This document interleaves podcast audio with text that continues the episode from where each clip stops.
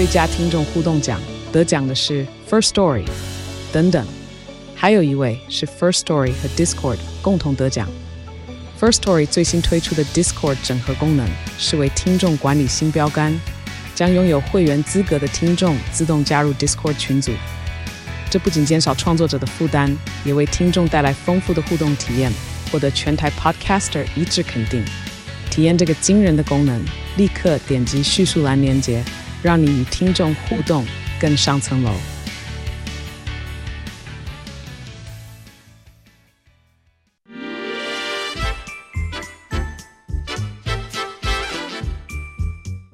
有健康的身体，才有健康的生活。名医安扣专业医师线上听诊，让你与健康零距离。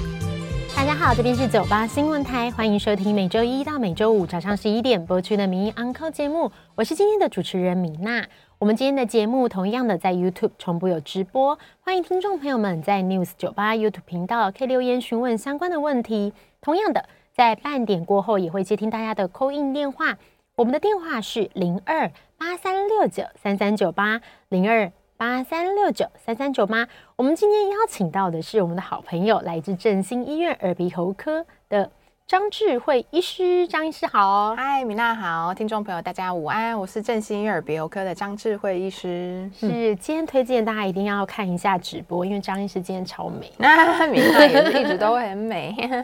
是我们今天聊的问题哦，这个是。重听真的很常被问，嗯、对，是这是耳鼻喉科真的非常常听到，然后也是周边朋友非常需要大概了解的一个主题哦。对，因为大家随着年纪啊，重听多多少少还是会出现啦。对，对，就是大家就会有很多疑问，比如说、嗯、像老了听力就一定会退化，这是必然发生的吗？这样。会有这些疑问，这样这边也想请教一下张医师，就是为什么听力会退化？嗯，因为其实我们的听力啊，就大家可以想象，我们从出生到呃一开始就是会开始听到一些声音嘛，所以我们的听神经就从出生开始就在呃工作喽。然后当然就是我们呃随着年纪的增长，像神经的一些细胞啊，也会慢慢的开始疲倦，或者是中间可能因为一些压力啊、没有睡好等等的因素，也会加化一些老化的进行。其实可以把它当做是像我们的。眼睛啊，或者是皮肤一样的概念，所以大家都知道，眼睛就是可能用久了，就是会啊、开始有点补补啊，或者是老年人就是会有一些白内障等等的问题嘛，就是所谓的简单来说是老化的现象。那我们耳朵听力也是哦，就是随着年纪也是会有老化，然后啊、功能会慢慢的开始比较不灵敏这样的一个问题。然后像我们皮肤老化会下垂等等啊，就对，所以全身性的一些我们的组织啊器官会随着啊、年纪一定会有一些就是功能上。会有一点点退步这样的一个状况发生，但也不是每一个人都会有。有些人天生体质好，或者是有平常有在积极保养的话，当然可以稍微啊、呃、缓慢的进行这样，缓解退化的速度。对，没错。嗯，因为我知道有一些就是听众或是一些朋友们，他们常常会想说，哦，今天可能他的像刚刚张就有提到，就是。不只是听力吗？你可能耳朵、嗯、呃眼睛也会老化啊，嗯、对，对不对？嗯、那这些那或是皮肤，那有些人可能会觉得说，哎，我以前看得很清楚，我现在看不清楚，是不是我没有好好照顾自己？但其实不是，就是对，对，它就是时间到了，我们的各种器官可能有它的就是对工作的年限，这样子也累了嘛，对，对。所以刚刚张医生有提到说，就是但是如果我们有好好保养的话，嗯、确实可以去延缓。的确、哦，老化的速度，对，因为是但也是也是跟基因有关系。可能大家身边也有一些，比如说长辈，他们已经八十多岁了，但是他们眼睛还是可以看得很清楚，然后他们听觉也是非常灵敏，所以那个的确是有一些基因呐、啊，或者是一些遗传的因素。对，然后但是呢，有些朋友可能大概四五十岁就开始已经听不太清楚，然后要一直重复讲这样子，然后让身边人就要一直大声讲话等等的，所以这个就是跟先天性有关系。然后另外就是后天的保养。包括你要是呃从小的环境啊，比如说比较像是在嘈杂的环境，然后或者是工作的环境，就是一些背景噪音等等的，的确会让我们的听神经会容易比较老呃比较会有点啊、呃、过度使用啊，或是一直处于一个高压力的状况，所以的确会有点加速它老化的进行。对，我们一聊到就是听力呀、啊，第一个想到的就是分贝，嗯，对，就是听力的标准。对，对，这边也想。请问一下张医师，就是像我们常常听到的这个分贝，我们要怎么样去判断正常听力的标准？嗯，其实我们呃有来过我们耳鼻喉科做过听力检查的朋友，应该晓得说，我们医生都会说，哦，你的听力在几分贝几分贝。那所谓的分贝就是大家听到的一个声音的一个指数。那我们就是呃耳鼻喉科最呃精准的一个检查的话，就是叫做纯音听力检查。那它的话呢，在不同的音频，比如说比较低沉低音频的声音到尖锐的高音频的声音，我们都会做一个。检查，那两边耳朵都会检查，然后去看一下，说你在一个很安静的环境下可以听到的，呃，就是您的分贝数。那正常来说，我们听力啊希望是落在二十五分贝的以下，所以代表说啊、比如说你的听力在零到二十五的话，你。呃，就是这些分贝数，你都都可以听得很清楚。但是呢，你的听力已经开始有慢慢的老化、退化，或者是甚至有一些损伤的时候呢，你可能要再大一点的分贝数。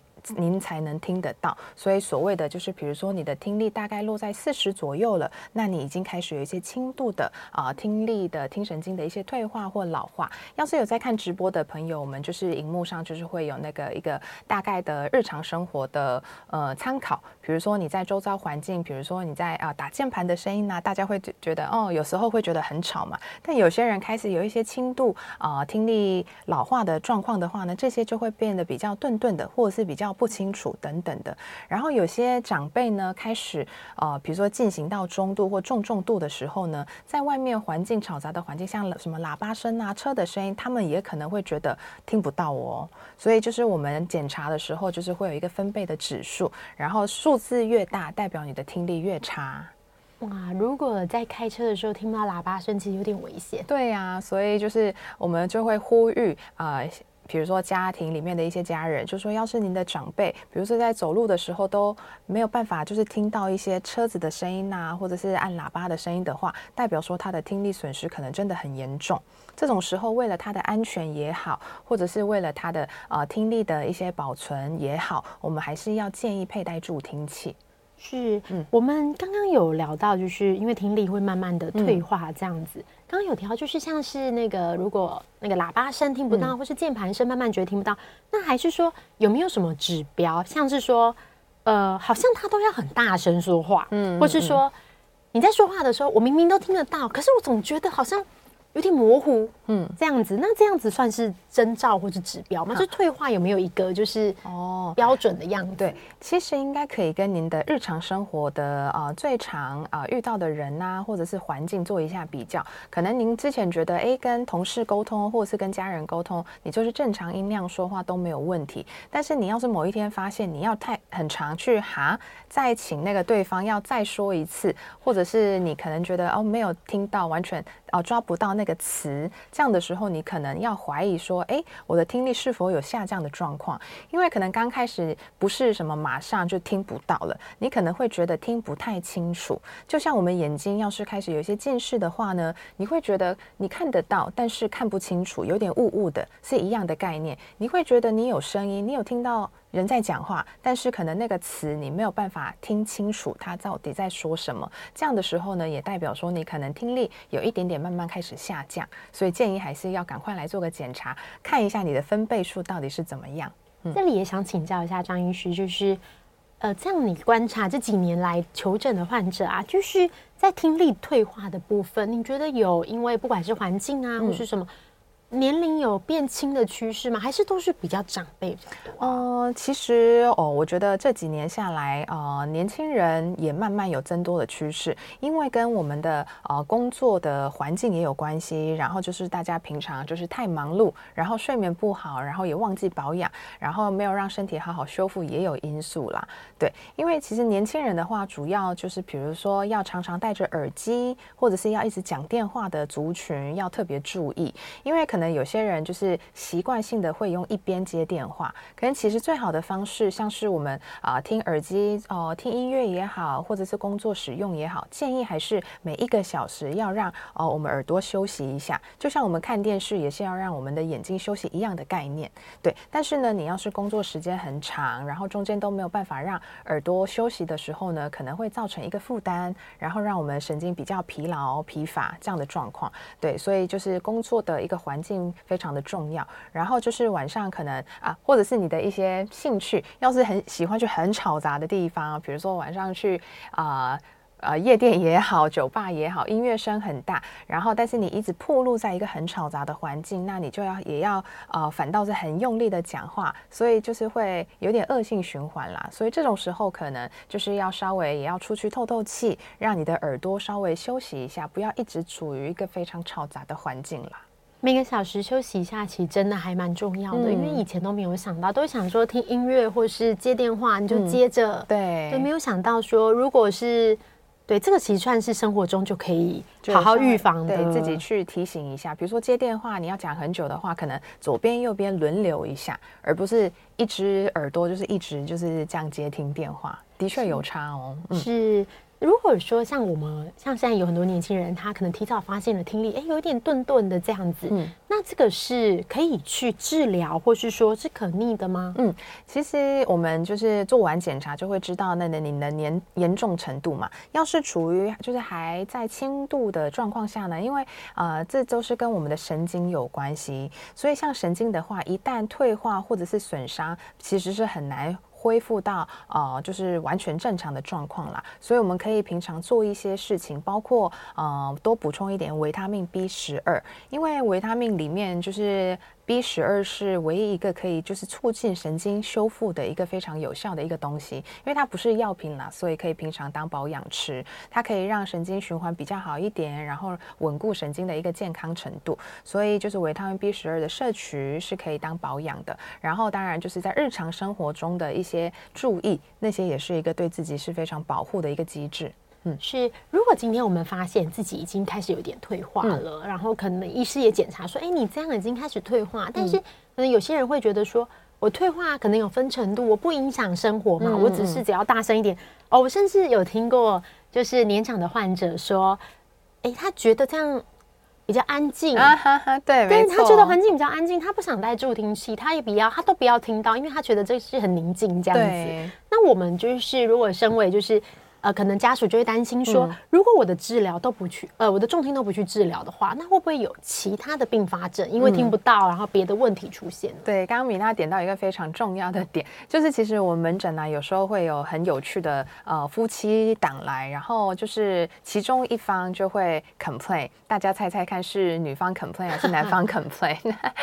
其实大部分都是女方 complain，说我老公都听不到啊、呃，故意不听我讲，或者是他故意。无视我的话等等的，然后老公就是一脸无辜说：“我就是听不到啊，我不是故意不听等等的。”后来的确检查出来呢，就是老公的听力的确有啊。年长性就是老化性的一个听力损失，但是呢，我们就是无论女生也好，男生也好，听力损失啊会从高音频开始掉，所以所谓的高音频就是我们女生的声音了，所以他不是故意不听或者故意就是无不理他，其实是针对就是老婆的声音，他的确灵敏度已经下降了，所以他不是故意不听。我要在那个门诊解释一下说，哦，老公不是故意就是无视你的话，而是他的确对您的音频就是灵敏度有下降，所以要。一点点的忍耐啊，或者是靠他再讲大声一点等等的，对，所以就是稍微解释一下的话，他就是通常老婆心情也会比较好一点，不然都会一直误会人家。已经有就是心理智商的这个功能，对，的确就是所以像呃以前。就是我们通常会看严重程度，要是他只是在轻度的话呢，其实就是可以透过日常生活，比如说呃看电视调高音量啊，或者是呃就是当保养，就是多补充一些维他命 B 十二。但是呢，要是已经达到中重度的时候呢，其实是真的需要考虑用佩戴助听器的方式来给予一个刺激，因为其实我们的听神经最后还是连到我们大脑部分哦，我们大脑就是有关很多的一个整整体人体的一个功能嘛，那。其中有一个区域是在管我们听觉。那要是您的听神经就是退化，然后灵敏度下降的时候，其实你没有声音的刺激的时候呢，我们管听觉的大脑那个部分也会觉得说，哦，我都没有刺激，那我就可以休息啦。所以那个大脑的区域就会开始更容易退化，然后也不工作了。所以这样的状况下呢，也会让我们啊，比如说整个其他大脑，比如说失智啊，或者是更变迟钝的状况，速度也会在加快哦。所以为什么长辈就是已经达到中重度的时候，要戴助听器，让我们听得到声音，要传达进去，是有这个很重要的因素。所以还是要定期的刺激它，不然就是变成你想听的时候也听不到。对，没错，会加速它就是更老化的进行。哦、刚刚医师有讲到，就是比较年长的夫妻沟通、嗯、可能会有因为声音的关系听不到对方说话。嗯、如果这时候有什么建议呢？比如说，如果今天太太的声音比较尖锐，她如果改变她说话的方式，比如说。呃，放慢速度，或是降低这个音量，嗯、因为我们以前也有遇过年轻的朋友跟我们说，哎，怎么他每次跟年长的，不管是客户什么，嗯、有时候讲话，然后讲很多，然后客户都一副。没有在听，我想可能也是 因为讲话的速度跟频率，没错。那是不是我们在跟长辈沟通的时候，嗯、发现长辈有点反应不过来，我们是不是可以降低音调吗？还是放慢速度会不会有帮助？我觉得呃，放慢速度是非常重要的，因为其实呢，我们要讲刻意要讲一个呃低音频的声音，其实也是蛮疲劳的。对，因为我也是在看那个喉咙声带的嘛，所以你故意要拉。拉低你的音频音高，要讲话的时候呢，其实反倒是讲话的人之后就是会容易声音沙哑，或者是有声带老化的问题。所以，但是呢，就是跟长辈沟通，您可以就是放慢，就单词单词就是讲慢一点的话，其实虽然音高比较高，但长辈还是可以听得清楚。因为您要是讲太快的时候，可能长辈会觉得说，哦，我知道你在讲话，但是我听不懂你在讲什么。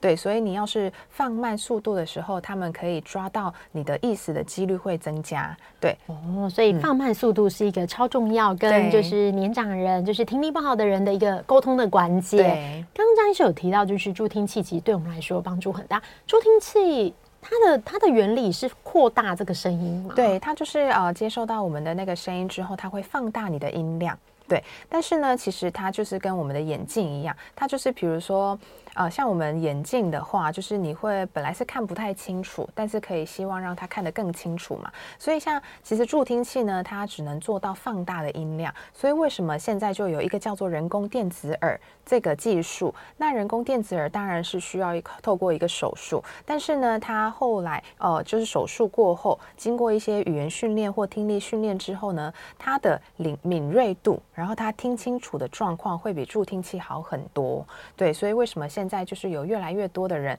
会考虑，呃，就是植入人工电子耳来改善他的听力，呃，障碍啊，或者是损伤的程度的比例，为什么会越来越增加？是这个原因。嗯，以前我们看到就是人工电子耳，大部分是小朋友在一些就是先天的听损才会使用，嗯，所以现在人工电子耳也适用于就是。比如说重听或是退化比较严重的患者，对成年人也是可以的。比如说你大概六十几岁，然后你还是觉得你要听很久的时间，但是你没有助听器，就是帮助你的效果还是有限的状况下，其其的确现在有越来越多人考虑啊、呃，植入人工电子来，像过去比如说你年轻的时候的那个灵敏度，因为你知道听清楚是怎么样的状况嘛，所以他们想要回到那样的状况。他们觉得助听器只有放大声音，但是没有办法让他们。听得很清楚，或者是一些细微的一些音啊、发音或音乐，他们都可以听得到。嗯，所以电子耳的功能，它是等于是二十四小时的。对对对，二十四小时，因为我们是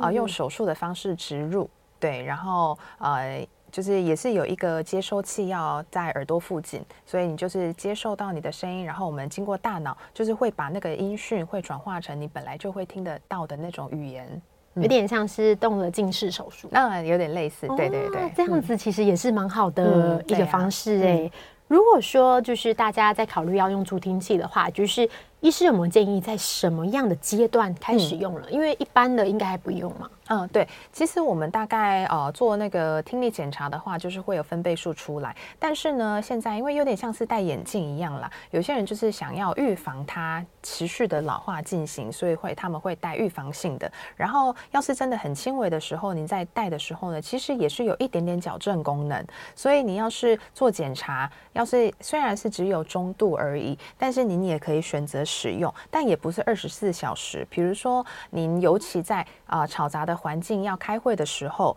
呃觉得听得不太清楚，或者很多人在讲话的时候，你的灵敏度有下降的话，你可以选择在只有开会的时候戴。那因为现在助听器的款式也非常的多，包括比较旧型的，像是挂在耳朵的那种啊，或者是呃就是大家可以在外面看得到，就是有一个塞在耳朵里面，然后有一些线的那种。那也现在也有进步到有点像是耳塞，直接塞在耳朵耳你的耳朵里面，然后外面外观没有那么清楚的款式也很多，所以大家都会选择你需要的场合环境选择性的使用。但是呢，嗯，这种就是选择性使用的话，当然就是要自费啦。对，就是健保没有给付。但是你已经到达到中重度的时候，的确政府健保是有给付，说鼓励年长的患者还是要佩戴助听器。是，所以如果有没有需要佩戴助听器，还是可以，就是跟医师讨论一下，对，对对，看什么方式是最、嗯、最好的。我们今天在 YouTube 这边也有蛮多听众朋友留言询问相关的问题哦。嗯，像有听众就有询问到一个，我觉得大家也很想知道的，就是、嗯、呃，很常大家都会戴耳机听音乐嘛，或是戴耳塞这样。那在耳机的选择上面，是不是有什么选择的方式？比如说。是戴全罩式的比较安全，嗯、还是说是塞耳式的会对听力比较好呢？哦，其实这个的话，除了就是对神经的刺激之外，有一个很重要的部分，就是也要看您自己的耳朵的形状。因为大家自己挖过耳朵嘛，那您也可能会觉得，为什么我挖耳朵感觉都是呃顶到硬的地方，或者是棉花棒塞进去觉得很痛，或者是会常常发炎等等的。因为我们每个人的耳道的形状不太一样，有些人耳道很宽敞，然后是直直的，但有些人天生就是耳道很窄，然后长得又是有一个曲度、弯曲度，所以呢，其实这样子的状况下，其实戴耳塞式的反而会让你的不适感会增加。然后有些人可能塞呃塞进去之后，可能耳壳、耳道也容易发炎或者是红肿。所以这种部分的话，第一还是要看您的耳朵的形状来选择舒适度，因为你要舒适，你才可以听很久嘛。然后，但是呢，在针对就是耳朵神经的刺激的话，其实无论是耳罩式啊，或者耳塞式，都差不多，只是就是您的使用的时间。刚刚也有提到说，无论是听音乐也好，工作也好，你不能超过一个小时，或者是就是连续一直在用同样的音频去听，因为这的确会让我们的听神经会容易疲乏，会造成一个神经会容易累，对这样的状况。所以就是用的时间，然后当然就是音量可以再控制的话是最好。我记得是这个张医师上一次在节目中有提到，嗯、就是我们耳道里面其实它就有一段是皮肤嘛，对。然后它真的跟每个人的体质不一样，比如说有的人体质它就是比较敏感，嗯，所以你塞东西进去，它就是非常容易就是红肿肿起来，红肿啊，流脓这样子，对，对。所以如果是这样子的话，就可以看一下，就是耳罩式的可能会比较适合，嗯、对对对，比较适合。然后也不呃也可以避免就是耳道发炎呐、啊，或者是一个肿胀，未来肿胀的一个状况。是，所以挑选这个真的蛮重要的。嗯，我们这边大家也可以在那个 YouTube 这边再继续的提问哦。我们等一下在下一个单元里面也会继续请张医师帮我们回答问题。嗯，我们在这里先休息一下，广告过后来接听大家的 call in 电话。我们今天邀请到的是来自振兴医院耳鼻喉科的张智慧医师。我们 call in 电话是零二八三六九三三九八零二八三六九三三九八。欢迎回到九八新闻台民意 Uncle 节目，我是今天的主持人米娜。我们今天邀请到的是来自振兴医院耳鼻喉部的张智慧医师。我们要开始接听大家的口音电话哦。我们的口音电话是零二八三六九三三九八零二八三六九三三九八，也一样可以在 YouTube 这边帮我们留言。我们今天讨论的是重听，老了听力会自然退化吗？刚刚张医师跟我们分享很多关于重听的这个卫教观念哦。我们这边回到，就是在 YouTube 这边，我看到已经有蛮多朋友有留言，就是询问相关的问题。这边我们有的已经回答过，我们这个是哦，这里有听众朋友询问到，就是呃，这位听众朋友们他天生就是呃左边跟右右边的这个。听力是不太平均的，嗯嗯嗯，那可能差了十分贝。嗯，那如果说有两边不平均听力的这个朋友的话，嗯、建议怎么样保养？哈，对，的确我们在那个门诊检查出来，就是两边会有一点点落差，但是呢，十分贝还是可以，就是在接受的范围内。但要是呢，您的两边的听力已经差了大概十五到二十分贝以上的话，我们就是要做进一步的检查，去看一下说，因为我们听神经从外面接受呃声经呃声音之后会传导。到我们大脑。这个传导路径，呃，到底是否是有一些神经，有一些，比如说有一些病变呐、或者是甚至有一些啊、靠近脑部的地方有长东西，造成影响到你的单侧的听力损失更严重，所以可以做进一步的这样的一个检查。那当然，我们偶尔也是会发现说，可能就是啊、像是什么听神经瘤啊，或者是一些听神经的病变啊、造成单侧的听力更差。对，但是大部分的人就是可能。就像我刚刚提到的，可能习惯用一边听电话，或者是你单侧的，就是某一边的声音，就一直都有一些噪音的刺激，这些也会导致你单侧会慢慢的会退化的更快速了。对，所以要是真的有单侧哦、呃、相差大概十五二十分贝以上的时候，可以再啊、呃、考虑做进一步的检查。是，就是还是要追踪一下状况，排除是一些疾病的发生。嗯、是，这边有听众朋友询问到下一个问题，就是关于大家常问的。挖挖耳屎，嗯嗯，就大家常会去耳鼻喉科挖耳屎嘛。是，那我记得医师之前有说，就是。呃，定期的去挖耳屎也是算是保养耳朵的方式之一嘛？嗯嗯，是对，其实因为我们耳道啊，就是也有部分是皮肤的构造啦，就像我们皮呃，大家外面就是比如说脸啊、身体也好，有些人是偏干性，有些人是偏油性，所以你的耳屎有些人大部分人都是什么一些屑屑干干的，所以洗完澡稍微用棉花棒，就是把一些湿的水吸干，这样子就通畅了。但是有些人天生就是耳垢比耳垢比较油的时候呢，你可能棉花棒越挖会越往里面推，所以这样的状况你会觉得，哎，突然耳朵会有点闷闷的，或者是听不太清楚。门诊也很常见呐，就说怀疑自己是听力有点受损，突然听不到，结果是耳屎就是很。堵住，堵了，堵到整个耳道，然后把它挖清楚之后，他们会觉得，哎，怎么突然听得到了之类的一些状况。对，所以像油性的耳垢的朋友的话呢，可能就是要呃给我们专业的来清一下。但是呢，平常也是有一些保养的方式，包括你可以用一些耳滴药水，稍微可能一个礼拜用个一到两次，稍微泡个五分钟，这样子可以让比较里面凝固的耳屎会稍微融化掉。所以你可能大概泡完五分钟，然后这样子抖一抖。的话，你的一些油垢啊，或者一些脏东西也会排出来，这样不用就是一直给我们清啦。对，也是一个保养的方式。如果耳滴药水是一般民众也都可以自自己使用的哦，当然就是我们也会帮呃嗯，就是呃听众朋友检查一下耳道的构造啦。要是是单纯耳垢的话，就是用一些耳单纯剂量的一些耳滴药水是 OK 的。但是也有朋友就可能有合并一些霉菌。的一些状况的话呢，会有一些发炎物质的话呢，当然就是要合并里面有一些抗霉菌或抗生素的一些耳滴药水，效果会比较好。是，还是医师建议使用的话是比较安全的。嗯、这边有听众朋友询问到，就是呃，如果小朋友天生就是、嗯、可能有些人天生他的 有一些区段，比如说像高音是比较弱的，嗯，那这样子算是先天的，嗯的发育是这样，那这样子。要怎么保养呢？还是说只能使用到助听器？通常小朋友的话呢，就是我们最担心的就是所谓的先天性的听力损失。那他的话呢，就是可能呃一些基因的问题也好，或者是呃有过一些刺激。然后造成他在呃小时候就发现他的听力比较不敏锐，那当然就是我们检查也会发现他的音频区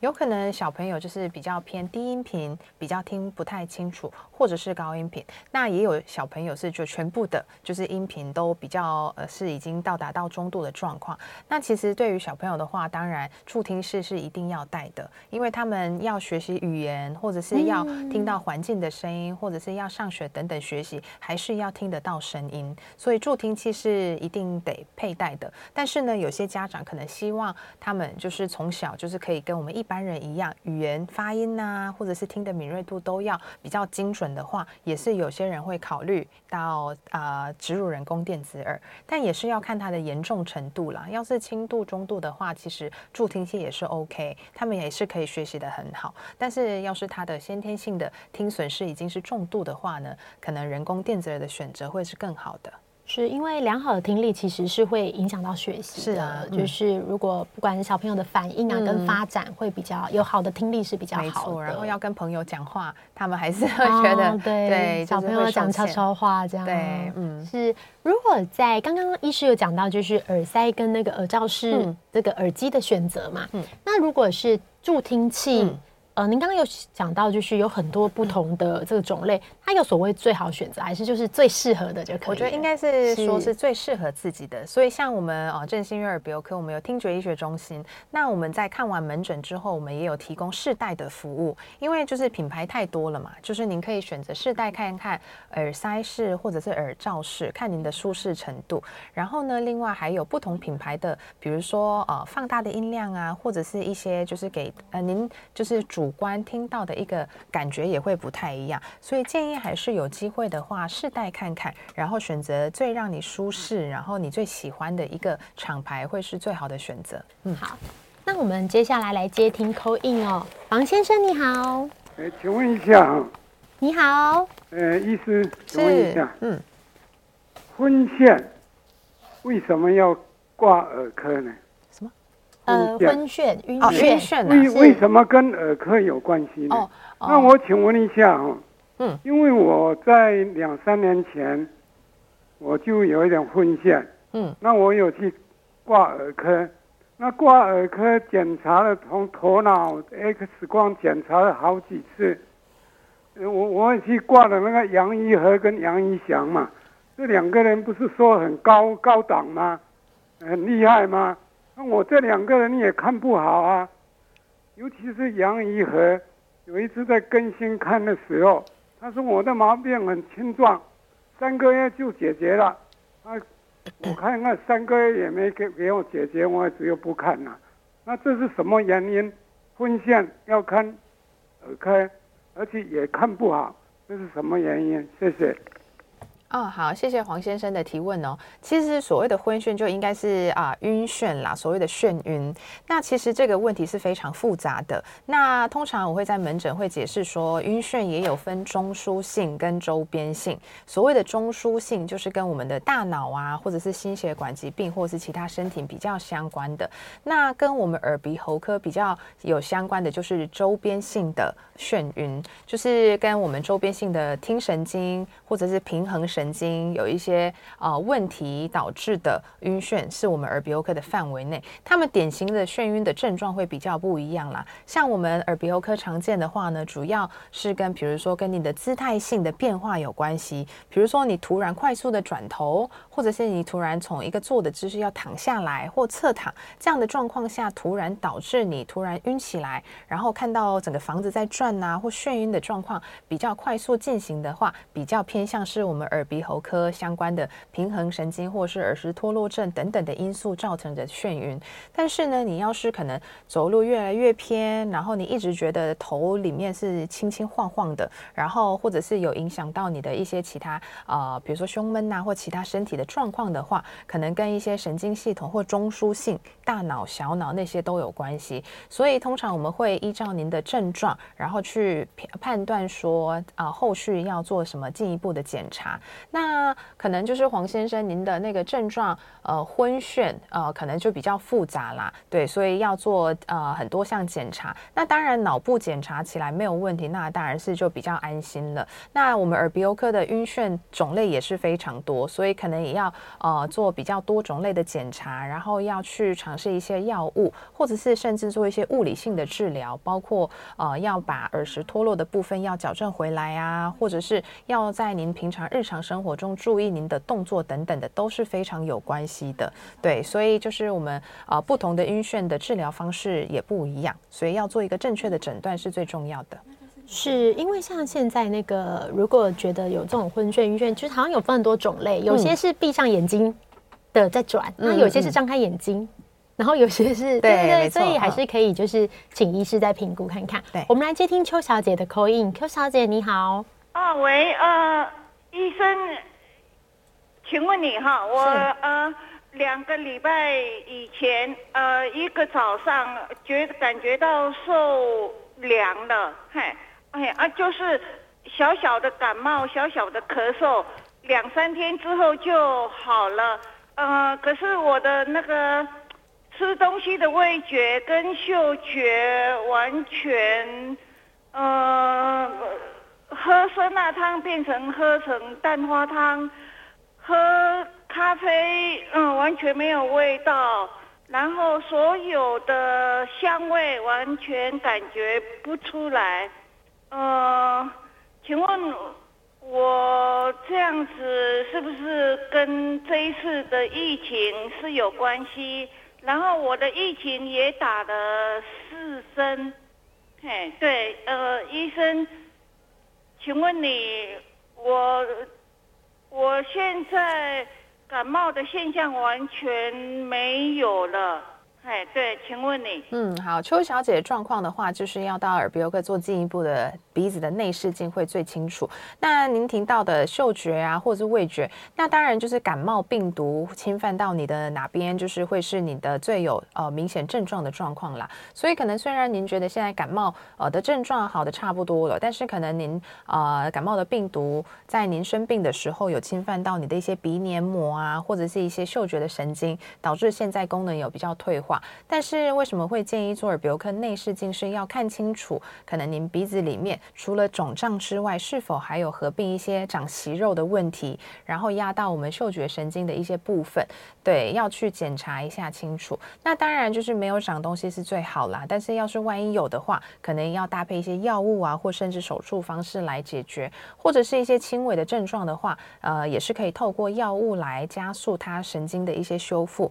让您的嗅觉跟味觉回回。来哦，对，所以建议呃还是要进一步到耳鼻喉科做一下检查。嗯，我们这边先休息一下，等下广告回来来接听大家的扣音电话。我们今天邀请到的是来自振兴医院耳鼻喉科的张智慧医师。我们的扣音电话是零二八三六九三三九八零二八三六九三三九八。欢迎回到九八新闻台迷 Uncle 节目，我是今天的主持人米娜。我们今天邀请到的是来自振兴医院耳鼻喉部的张智慧医师。接下来要来接听大家的扣音电话，我们的扣音电话是零二八三六九三三九八零二八三六九三三九八。我们节目在进行的同时，有在 YouTube 这边也有蛮多听众朋友们留言询问相关的问题，嗯、这边我们也请张医师来帮我们回答哦。就是有一位听众是询问到说，如果他有一只耳朵就是是全聋，可能因为外力造成了，已经很久了，数十年了。那刚刚因为医师有提到人工电子耳，嗯，那这个是可以恢复听力吗？就是说有没有人工电子耳有什么限制，或是嗯，其实现在也有啊、呃、单侧听力损失的朋友也是会选择人工电子耳的。人工电子耳啊、呃、不用啊、呃、两边都一起开，你可以选择单边开。那因为为什么单侧听力损失也是非常重要呢？因为呃大家可以在外面尝试看看，你长时间一边闷住听不到的状况下，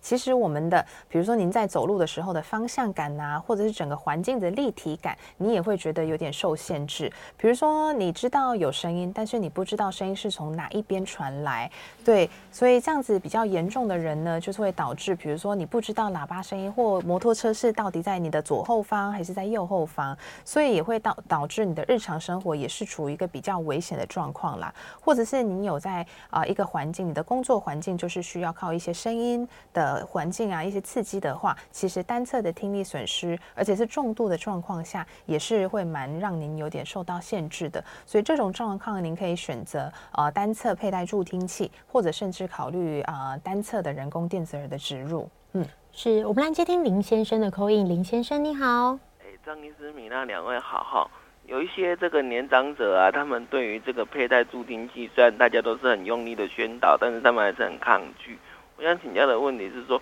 如果你是真的需要有重听、需要佩戴助听器的人，而你没有去佩戴助听器，那日后这个人他会发生头晕的机会会不会比较稍微高一点点？因为我们知道这个听力的神经跟平衡的神经有某部分是走在一起的嘛啊。然后第二个是说，这个助听器啊，他是不是也要定期的回去找听力师做检查？等于就是有一个。售后服务的概念，不是说哦佩戴好了就一副就一路戴到底这样子的一个概念啊。以上请教张医师，我在现场收听，谢谢。嗯，好，谢谢林先生。呃，其实我们呃。听力越来越重的状况下，其实跟眩晕的话是没有直接的关系。但是呢，当然就是您是有合并，比如说神经发炎呐、或者是有很重度，然后有合并其他一些中枢神经问题的话，也会导致。那当然就是佩戴助听器，因为我们神经都是会有变化的哦，所以可能就是您在比如说呃六十五分贝的时候佩戴了助听器，但可能随着您的佩戴，然后过了个三五年，你的听力还是听神经还是。是会有一些变化了，所以就是您买了助听器之后，当然助听器的厂商或者是医院也都会定期的，您可以回来做一下检查。然后要是您的呃听神经的分贝数跟您现在助听器的呃可以放大的那个分贝音量是不符合的话，当然是会给予一个提供所谓的调整的服务啦。所以这部分不用担心，就不是说你买了一个机器就是你要永远就是一个固定的啦，因为助听器还是可以调的，嗯。我们在这边，听众朋友也有询问到说，刚刚有讲到关于挖耳屎的这个问题嘛？嗯、如果今天大家就是这位听众朋友说他都没有耳屎，嗯、那这样子，但是也就听起来其实正常生活都正常啊，嗯、只是没有挖耳屎，但也蛮正常的。那这样子有有需要去耳鼻喉科特别挖一下吗？还是这样就可以了？其实这样就很好啊，就是代表说你的体质就是可能呃。你的耳道自己的排除排空能力非常的好，所以可能即便有一点点的耳屎屑屑，它就是会，比如说你在洗澡啊，或者是你在动的时候，它就会自动排出来了。对，所以你要是都没有觉得耳塞感，没有耳朵痒痒的，或是有任何异物感的话，其实不用担心呢。然后你觉得哦。呃，你想要来看看说你的耳道到底想长得怎么样，或者是到底真的是否是有耳屎的话，当然可以到耳鼻喉科给我们来看一下，比较能得到确切的答案啦。嗯，定期来检查看看。这里在 YouTube 的留言，听众朋友询问到说，如果他是单边的耳道，耳朵里面会痛，嗯，但是很痛哦，一直痛痛痛痛痛到喉咙这样子。请问这算是中耳炎的一种吗？啊、通常就是所谓的中耳炎，呃，也要看一下，比如说它的严重程度。有些人是单纯的红肿，然后里面有一些积水，但是呢，也有人是就是会发炎到耳膜会破洞等等的。那里面当然要是有一些细菌感染啊，或者是有一些严重的发炎的话，它导它的确会导致，比如说你在吞口水的时候痛啊，或者是你觉得喉咙后方也会痛，或者耳朵下面这样子有一些蔓延性的疼痛的状况。但是呢，也有部分的人呢、其实是可能是我们颞颌关节有在发炎，因为大家知道颞颌关节就在我们耳朵的前面这个部分，就太阳穴这个部分，所以可能有些人就是可能喜欢平常吃硬的东西，然后咀嚼过度，然后颞顎神经啊颞顎关节发炎了，然后也会导致你耳朵内侧会痛痛的哦。所以就是我们会搭配临床上的症状，因为比较严重明显的中耳炎的话，除了痛之外，也会合并，比如说会有一些呃流。脓啊，或者是耳朵有一些分泌物会出来，所以单纯只是里面疼痛的话，呃，也要考虑可能是其他，比如说耳鼻喉科相关，包括说急性的扁桃腺炎呐、啊，或者是颞颌关节发炎等等因素造成的蔓延性的耳朵痛。嗯，是听起来就是我们在人体上面发生了不舒服的这个情况，其实就是一个症状，嗯、一个表征。然后你要去找里面的原因，好像有时候不是这么单一的。对，没错，不是什么耳朵痛就是中耳炎这样，不是的。对，也有很多其他可能的种类的因素。对，我们在这边听众朋友留言有询问到一个，就是关于重听的男女比例的部分哦，嗯、就是说。大部分就是可能听众朋友自己的观察，身边诶刚好是年长者男性重听的比例多，女性好像比较少。嗯、想问医师说，在医学上也是这样子的根据吗？其实呃，统计上就是呃，因为每个人的族群不一样。我刚刚在前面有提到说，其实我们的听力啊，也跟我们的基因、种族也是有大大的关系哦。所以可能每个国家做出来的研究会不太一样。但的确，就是因为我们所谓的老化性的听力损伤会从高音频开始掉，所以。就是对于女性的声音的灵敏度跟一个敏锐度就会下降的比较快，比较快来了，所以这样子导致呢，就是男性就是会听得比较不清楚的状况可能会比较明显一点，所以大家都会觉得说哦，怎么呃男生比例比较多？但其实真正做起来检查的话，其实呃男女的话应该是差不多啦，主要是跟你的环境、工作。然后你的曝被噪音曝露的状况，这些的因素反而倒是需要更注意的。如果今天男性跟女性同时发生重听，但是因为家里讲话的是女性的音频比较高，所以男生听不到。嗯，但是女生可能出去跟朋友讲话听不到，但她不会影响到家庭生活。对，她觉得哎，老公低音的声音她觉得非常清楚。哦，原来是这样。好的，所以难怪我们大家会感觉男性重听比较多，因为都没有在听我们说话。对，没错。哦，原来是被忽略，但其实是他是真的听力有损 失。好的，我们不要误会家里的另外一半这样。最后还有一点时间哦，我还很喜很喜欢问张医师一个问题，就是你最近在整间有没有遇到什么？就是每次在不同的季节遇到张医师，然后每次问张医师答案都不一样。嗯、对，最近遇到什么很很常被问的吗？最近的话，可能就是因为天气啊变化也比较多，所以过敏的朋友。就是比较敏感的朋友就会比较多了，那因为像啊我们台湾人很常见的一个问题，老毛病之一就是所谓的鼻过敏。那因为很多人就是因为过敏导致的症状会不太一样，有些人是就是一直疯狂咳嗽，然后他们觉得干咳，然后或者是里面有带一点痰，白白的痰之类的，他们就觉得哦是不是又是新冠呐，或者是什么支气管炎呐，或是肺部有什么问题？但其实就整个耳鼻喉检查起来，就是因为您的鼻涕太多了，然后会导致你的鼻鼻涕会往后倒流，那倒流的东西当然会在会影响你的咽喉部，所以会导致高敏感，所以容易痒痒咳嗽。所以这个就是一个过敏季节常听到的最近的一个症状。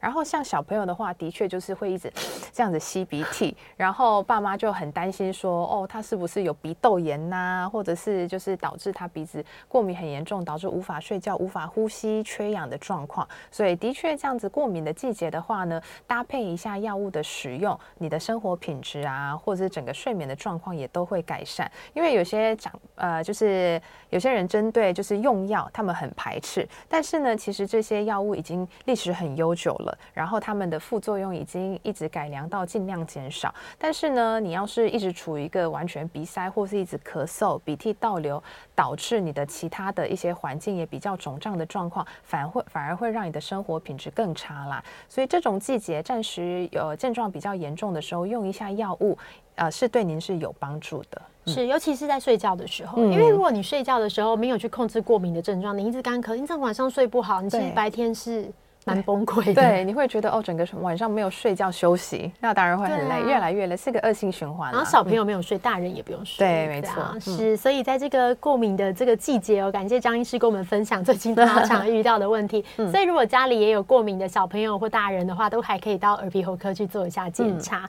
我们今天非常开心邀请到来自振兴医院耳鼻喉部的张智慧医师跟我们分享。重听的这个议题哦，老了听力会自然退化吗？跟我们分享了很多就是耳鼻喉科的知识哦。嗯、我们今天的节目就进行到这里，我是主持人米娜，也非常谢谢大家的收听，我们下次见，拜拜，拜拜。